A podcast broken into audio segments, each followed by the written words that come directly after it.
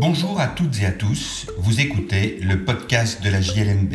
Je suis Patrick Henry, avocat et rédacteur en chef de la revue Jurisprudence de Liège, Mons et Bruxelles, aussi appelée JLMB. Dans la revue, tout comme dans ce podcast, nous commentons principalement des décisions de jurisprudence prononcées par des juridictions des ressorts des cours d'appel de Liège, Mons ou Bruxelles. Cette semaine, je vais vous parler du Covid Safe Ticket.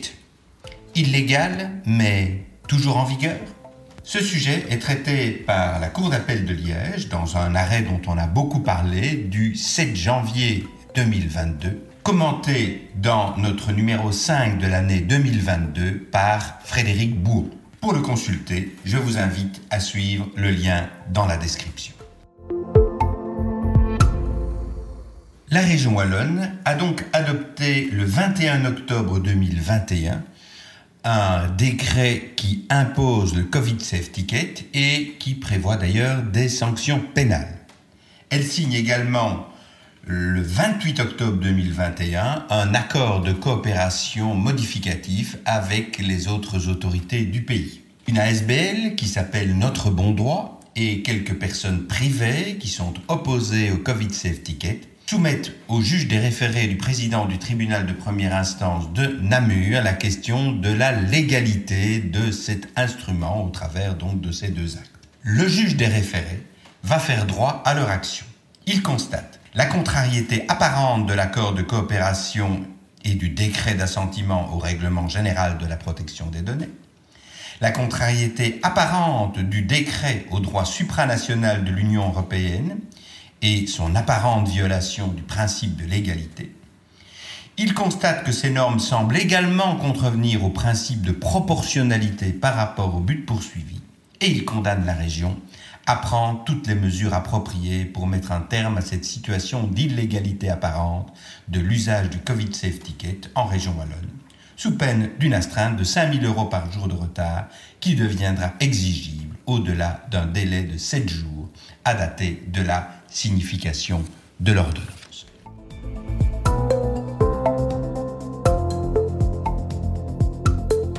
L'affaire est portée devant la Cour d'appel de Liège. On notera d'ailleurs qu'à la suite de circonstances qui ont été expliquées de façon un peu confuse par la région wallonne, elle n'a pu être représentée devant le juge des référés, si bien que l'ordonnance a été prononcée par défaut.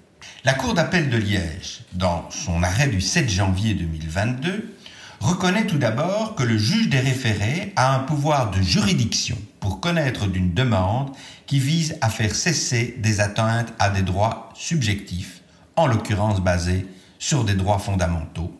La demande s'appuie sur l'article 1382 de l'ancien Code civil pour solliciter des mesures nécessaires à la sécession du dommage qui est invoqué. La Cour d'appel constate aussi que si la Cour constitutionnelle est déjà saisie d'une demande ou d'un recours qui a le même objet, le juge des référés n'est pas tenu de poser à nouveau la même question à la Cour constitutionnelle, même si un doute sérieux existe quant à la compatibilité de la norme législative avec la Constitution.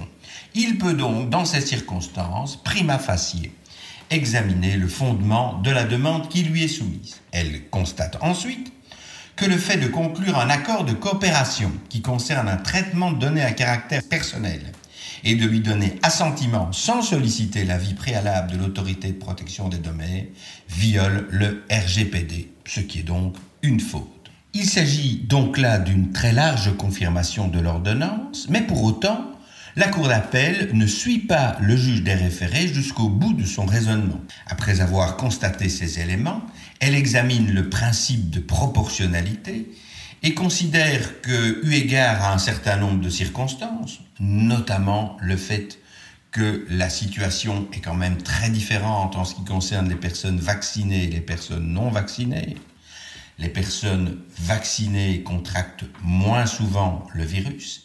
Les personnes vaccinées, lorsqu'elles contractent le virus, sont malades d'une manière généralement moins intense et les personnes vaccinées sont moins contagieuses.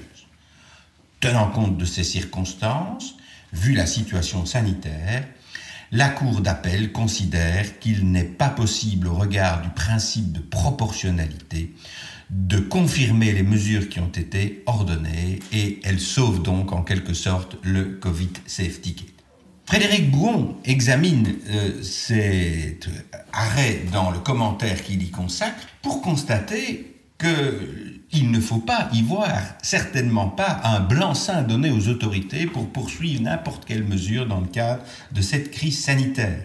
Une lecture trop rapide de l'arrêt pourrait donner à le penser, mais il faut être attentif au fait que c'est vraiment en raison des circonstances particulières de la situation sanitaire à ce moment que le Covid Safety Ticket a été sauvé par la Cour d'appel de Liège.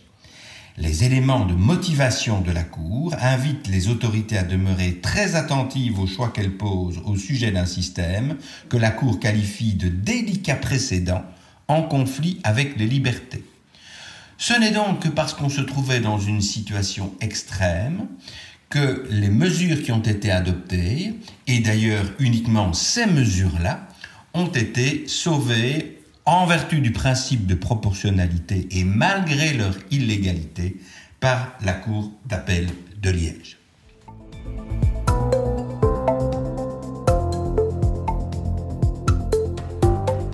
Voilà qui conclut cet épisode du podcast de la JLMB. Je remercie Frédéric Bouon pour son article. Je le rappelle, il figure dans le numéro 5 de l'année 2022. J'ajoute que ce numéro 5 comprend également la publication de l'arrêt du Conseil d'État du 28 décembre 2021 qui, comme on s'en souviendra, a condamné les mesures qui euh, ordonnaient la fermeture des lieux de culture, salles de spectacle, salles de cinéma, salles de théâtre, précisément pour des motifs qui sont tels ceux que Frédéric Bouhon signale à la fin de son commentaire. Là, on avait été un peu trop loin. Cet arrêt du Conseil d'État est d'ailleurs commenté dans nos colonnes par Léna Géron et Xavier Mini. Je vous remercie pour votre écoute et vous invite à vous abonner au podcast sur la plateforme de votre choix afin de ne pas manquer nos prochains épisodes. À la semaine prochaine pour l'analyse d'une nouvelle décision de jurisprudence.